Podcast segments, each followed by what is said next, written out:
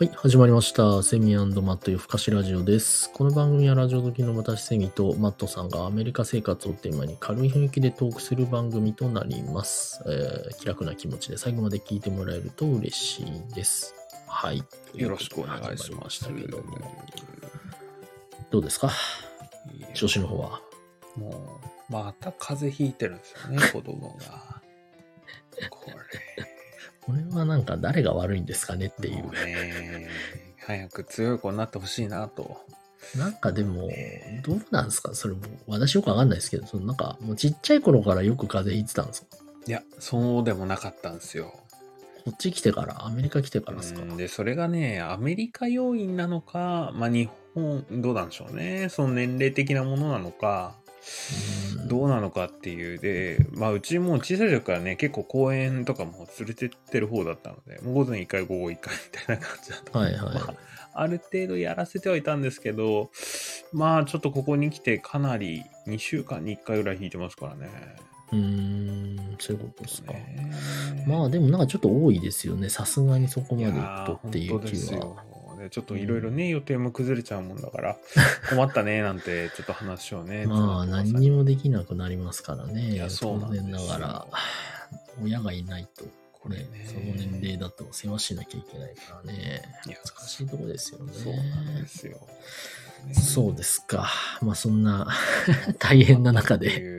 ええまあそんなこんなで今日の話題どうしようかなと思ったんですけど、はい。まあちょっとあの調味料の話をしたいなとかちょっと思ってですね。調味料ですかこの前ちょっとふと思ったんですよね。これはまたマニアックなんですかね。わかんないけど。まあ多分セミさんもなんでしょう。スーパーとか行くと、あこんなんあるんだみたいな。まあ、日本もね、結構調味料って一言で言っても、うん日本もまあまあ大概あるじゃないですか、いろいろ。塩コショウのみならず、やっぱりね。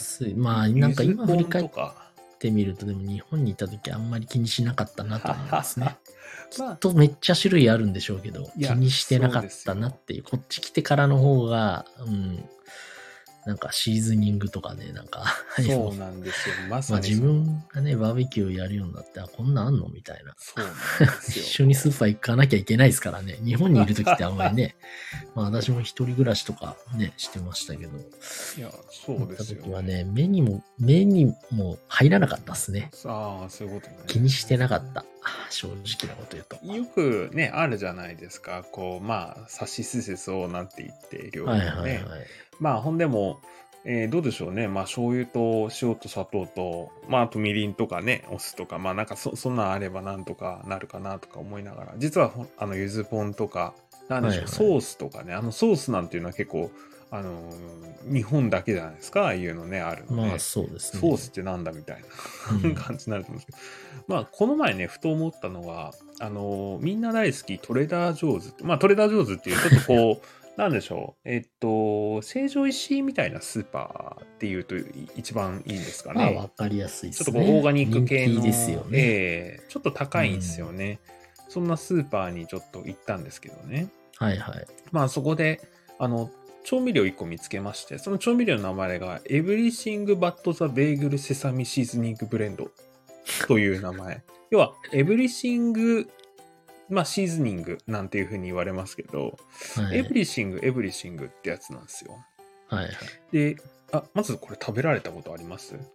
いや、ごない。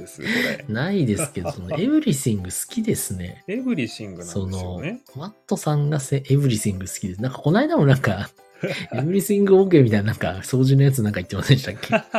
あれ all purpose ですね。 all purpose なんかもうーパス。そういう、そういうなんか何でも OK みたいな。いや、そうなんですよ。実はちょっとその何でも OK つながりでこう、あの、ふと思ったのはいはいがこの everything seasoning ってああ、やつでそういう、ことですね。実はその everything seasoning っていうのは、まあ、あの、これ結構一般的なシーズニングらしいんですよね、アメリカだと。で何が入ってるかっていうと、ごま、白ごまと黒ごま、あと消しの実、あと乾燥のガーリックと玉ねぎ、あとは、えっと、塩のフレークみたいなのがこう入ってるっていう。で、うんまあ、どうでしょう。あの、しあの塩のね、よくある、あの、食卓の上に置くようなあの塩の大きさぐらいで売ってるわけなんですけどね。はいはいはい。で、まあ、食べると、まあ、多少、まあ、塩入ってるから当然ちょっとしょっぱいぐらいのやつなんですけど、ごまとか結構入ってて香りがいいんですよ。はいはいはい。で、まあ、何にかけてもまあ美味しいですわ。うんあ、の、そらステーキにかけてもうまいし、はいはい。まあ、どうでしょう、サラダの上に最後パパッとちょっと振ったりとかね、うちいろいろこう使ってたり、オムレツにちょっと入れてみたりとか、あ結構うまい。ね何にでもいけるっすよ。まあ、うん便利だなぁなんて思って。まあ、はいはい。コストコ行ってもね、ベーグル、ちょっと買われたことあるかわかんないですけど、ベーグルのコーナー行くと、まあ、ブルーベリーのベーグルとか、チーズのベーグルとか、プレーンベーグルとかいろいろまありますよねエブリシングベーグルっていうのは絶対売ってるんですよね。エブリシングベーグルと？これねエブリ、シングベーブ、ベーグル？な全部込みですみたいな。要は、えっと、ベーグルにエブリシングシーズニングがかけてあるっていうことですそうすね。ね。ラーメンの全部部乗せみたいな。全部のせみたいね。な。まあ、要では、はないんですね。さっき言ったようなそのごまとか消しの実とかななんちゃらかんちゃらいいろいろ入ってるってやつなんですけどね。はいはいあああだからそのエブリシングっていうのが、まあ一般的な、何その市民権を得ている感じなんですか？そうですよ。はこれは面白いなと思ってですね。で、あはいはい。逆に、まあ日本なんてちょっと特徴的なものいろいろあるけど、日本でそういうなんか全部これ入っても、これやっときゃいいみたいな、はいはいなんだろうなと思った時に、ピンときたのが塩コショウだったんですよ。いや、まあ塩コショウはもう最強ですよね。うまいやっ。ぱり。日本の塩コョショウってもう、なんか、そう、私前ブラジルいた時、塩コショウだけで生きていけるんじゃないかと思った記憶ありますね。味付けはもう、こ細かいこと、まあ、もはやブラジルいなくても、日本でもそうですけど、とりあえず塩コショウ、焼い、なんか焼いて塩コショウかけといたら、料理になるみたいな。なんかそういうとこないっす。